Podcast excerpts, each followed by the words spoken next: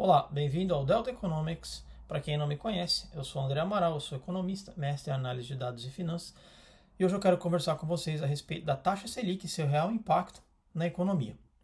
É, como é sabido, quarta-feira o Comitê de Política Monetária se reunirá para definir a nova taxa Selic. A expectativa do mercado é que haja aí um, um aumento né, de 100 pontos bases na, na taxa. O que isso significa?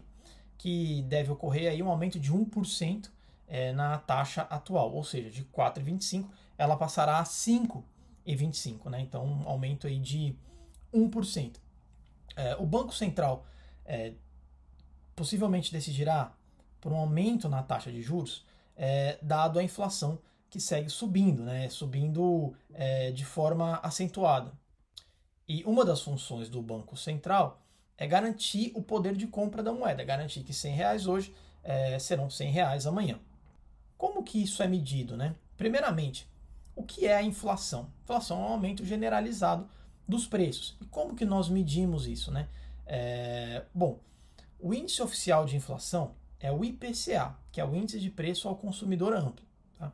E alguns, alguns itens é, vêm se destacando o gás de cozinha, gasolina, é, o diesel também, né, a energia elétrica, são é, itens que, que estão impulsionando né, a inflação, estão jogando a inflação é, para cima. Como que o Banco Central, então, é, chega ao seu objetivo? Né? Então, conforme nós discutimos no vídeo anterior, o Banco Central ele, ele, ele pode é, realizar dois tipos de política monetária, expansionista e a contracionista. Então, em um cenário de inflação, a contracionista é a mais indicada, por quê? Porque ela reduz a oferta monetária, ela reduz a quantidade é, de dinheiro na economia. O que, que isso impacta na prática? Né? Bom, isso significa uma redução é, na quantidade de moeda e crédito, o que eleva a taxa de juros. Então, é, se você não viu o vídeo, é, eu recomendo que você assista o vídeo de política monetária, que vai facilitar bastante a sua compreensão para esse vídeo agora. Então, só para relembrar, o, o, Banco Central possui três tipos de instrumento é, para realizar, para conduzir a sua política monetária. Né? Então, é o Open Market, o redesconto e o depósito compulsório. Através dessas três políticas, se ele quiser é, partir para uma política contracionista, o que, que ele vai fazer? Ele vai elevar, é, ele vai aumentar, né, no caso, a, a, a taxa de redesconto ou a taxa do depósito compulsório, ou ainda ele pode simplesmente vender mais títulos é, no open market, porque vendendo título ele reduz a quantidade de moeda na economia e, portanto, ele reduz a quantidade é, de, de, de, reservas bancárias. Né? Então, os bancos é, poderão emprestar menos e isso faz com que a taxa de juros suba porque o preço do dinheiro ficou mais alto. Em um, em um cenário de inflação de demanda, é, como o dinheiro está mais alto e o crédito ficou mais alto, a tendência é que as pessoas comprem um pouco menos, que as empresas tomem menos empréstimos, né? E isso faz com que a demanda reduza, facilitando assim, né? Ou, ou no caso, é, reduzindo aí a, a inflação.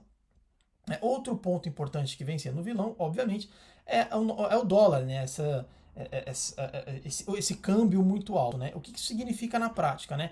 Vamos pensar assim, vamos pegar como exemplo aqui o etanol.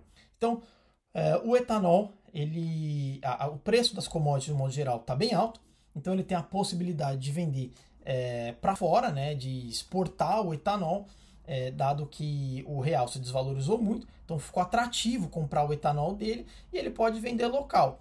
Só que para vender local existe aí uma coisa chamada custo de oportunidade. Seria o quê? É, o fato dele não vender para fora é, causa uma perda na oportunidade, porque ele poderia vender para fora ganhar mais do que vender local e ganhar menos. Então o que ele precisa fazer para compensar? Ele precisa reajustar o preço dele. E isso obviamente vai impactar na inflação, porque esse produto ficou mais caro. Então esse é um exemplo assim é, mais simples, né? E a importância, né? A significância é, do câmbio, né? É, quanto menor o câmbio, menor tende a ser a inflação, é, porque o dólar ficando mais barato, muitos produtos né, é, estão atrelados ao dólar. Então, isso é um ponto importantíssimo que a gente não pode é, deixar de lado. Então, um aumento na taxa Selic deve ajustar um pouco mais o câmbio e trazer é, o câmbio para uma taxa de equilíbrio. Né? O que, que seria isso? Seria mais ou menos como se fosse o, valor justo. Há diversas interpretações para isso, só que eu prefiro é que para a gente chegar ali próximo né, ao câmbio justo, seria a razão entre as exportações e a importação. Né? Então essa diferença seria ali o câmbio é, justo. Sendo assim, há o lado bom e o lado ruim. Bom, qual é o lado bom é, de tudo isso? Bom, a, o lado bom, primeiramente, é que possivelmente haverá uma, aí, uma redução é, nessa disparidade né, entre real e dólar. Então o câmbio tende a cair um pouco. É, isso deve reduzir um pouco aí o preço dos, do, dos produtos. O IPCA é, deve, deve reduzir um pouquinho mais.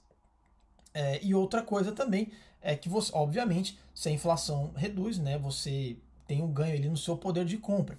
E isso é bom, é importante é, para a economia. Qual é o lado ruim de tudo isso aí? Bom, o lado ruim é que o Brasil é um país que gasta muito e gasta mal. E para o Brasil conseguir é, se sustentar, ele precisa emitir dívida, ele precisa contrair é, mais dívida, né? Então ele precisa é, ir se endividando para continuar fazendo com que a máquina rode. Então ele precisa de recursos para pagar os seus servidores, né? E todos, o, e, e, todos os custos que fazem parte ali é, ou que estão na esfera federal, né? Então, por exemplo, as, uni as universidades federais, isso, isso faz parte, né? É, ou está no, no, no custo é, do governo federal. Os hospitais federais também, que fazem parte, os servidores e assim sucessivamente. É, então, que, por que, que isso é muito ruim? Porque quando a taxa de juros sobe, isso significa uma coisa: boa parte da dívida brasileira ela está atrelada à taxa Selic, a taxa básica de juros. Então, quando a taxa de juros sobe, a dívida brasileira sobe, porque a dívida está atrelada à taxa de juros. Então, quando chega o vencimento de, dívidas passadas, o Brasil emite mais dívida, paga a, a, a, a dívida com vencimento agora e, com, e faz mais dívidas agora com uma taxa de juros mais alta. Então, isso é ruim para as contas públicas, né? É, sendo assim, como que, o, que, o, o que o mercado percebe? Como o Brasil é um país que gasta muito e gasta muito mal, então para você investidor deixar o seu dinheiro ali, você precisa de um prêmio de risco maior, porque o seu risco de fato é maior. Como é um país que é indisciplinado e gasta mal, eu preciso ter uma recompensa maior. Para facilitar o raciocínio, imagine a seguinte situação hipotética. Então você é um indivíduo seguidor do canal, você é um indivíduo é, que, se prepara, você é um indivíduo que tem um bom emprego, é, um bom salário e mantém o seu padrão de vida. Você consegue, é, faz aplicações financeiras é, mensalmente, os seus aportes, tem seus investimentos e segue a sua vida. Mas você tem dois irmãos. Um irmão é bem parecido com você, portanto, ele também se preparou, tem um bom emprego, tem a família, é, e, enfim, tem um bom salário, um bom padrão de vida. E você tem um outro irmão que não, não seguiu o mesmo caminho que vocês. Então, é um indivíduo que gasta tudo que tem, não se preparou, é, é, não, não tem um bom emprego, tem um emprego muito instável é, e tem dificuldade ali para manter a sua família, né? Tá ali sempre no limite. Um belo dia, os dois batem a sua porta e dizem para você: Olha, é, eu perdi meu emprego e preciso é, que você me empreste aí 5 mil reais e eu te pago daqui seis meses. É, tudo bem? A pergunta é muito. A, a, resposta, no caso, seria muito óbvia. Seria muito mais fácil você emprestar para o seu irmão que você sabe que em breve arrum, arrumará outro emprego e vai e obviamente já em breve terá é, um, uma, uma renda mensal é, novamente e com certeza é, irá te pagar na data esperada. É, para o seu outro irmão, você vai ter mais receio de emprestar, porque você sabe que é um indivíduo que não se preparou, que é um indivíduo é, que vai ter mais dificuldade para conseguir um bom emprego, é, e, e, e, assim sucessivamente. Então, o que, que você vai pensar? Você vai ponderar os riscos. Para quem que eu vou emprestar? Para quem que é mais fácil? Ora, é muito mais fácil emprestar para o seu irmão, que é mais é, qualificado, mais capacitado e que certamente em breve é, estará trabalhando e irá te pagar. Isso é a mesma coisa com, a, com as economias, né? Então, o investidor estrangeiro, quando ele olha para o Brasil, o Brasil é aquele irmão indisciplinado. Quando ele olha para países como Inglaterra, por exemplo, Estados Unidos, Então, é, isso é um problema que o Brasil, de fato, precisa ajustar. Por isso que a gente discute a reforma administrativa, é, o, ajuste das contas, né? E a importância do ajuste fiscal, que a reforma administrativa tende é, a auxiliar, né? Então, o que, que eu quero dizer com isso? O que eu quero dizer com isso é bem simples. A política monetária, ou aumento na taxa Selic, ela é um reflexo da política fiscal. Então, se a nossa política fiscal, quando eu digo política fiscal, o que eu estou dizendo com isso? Olha, é receita e despesa, basicamente isso. Então, quando a política fiscal não é bem feita, o seu único recurso é a política monetária.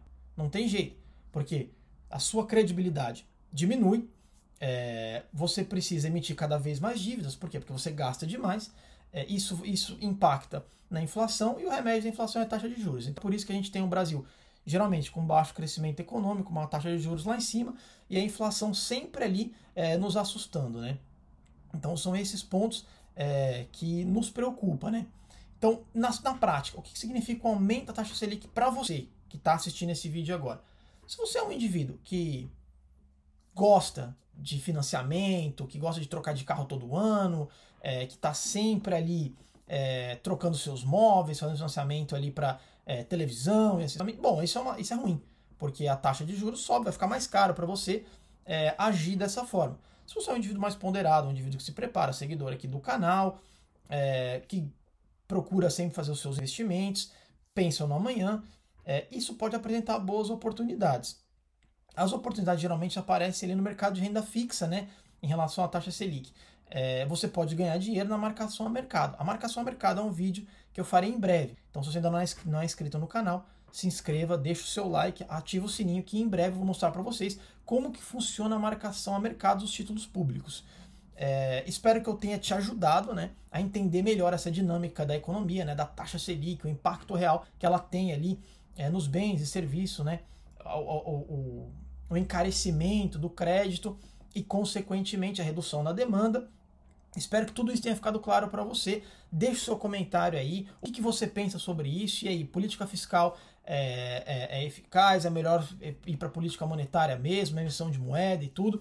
É, eu quero ouvir o que você tem é, para dizer. Então, eu, eu deixo aqui o meu grande abraço é, e até breve, até o próximo vídeo.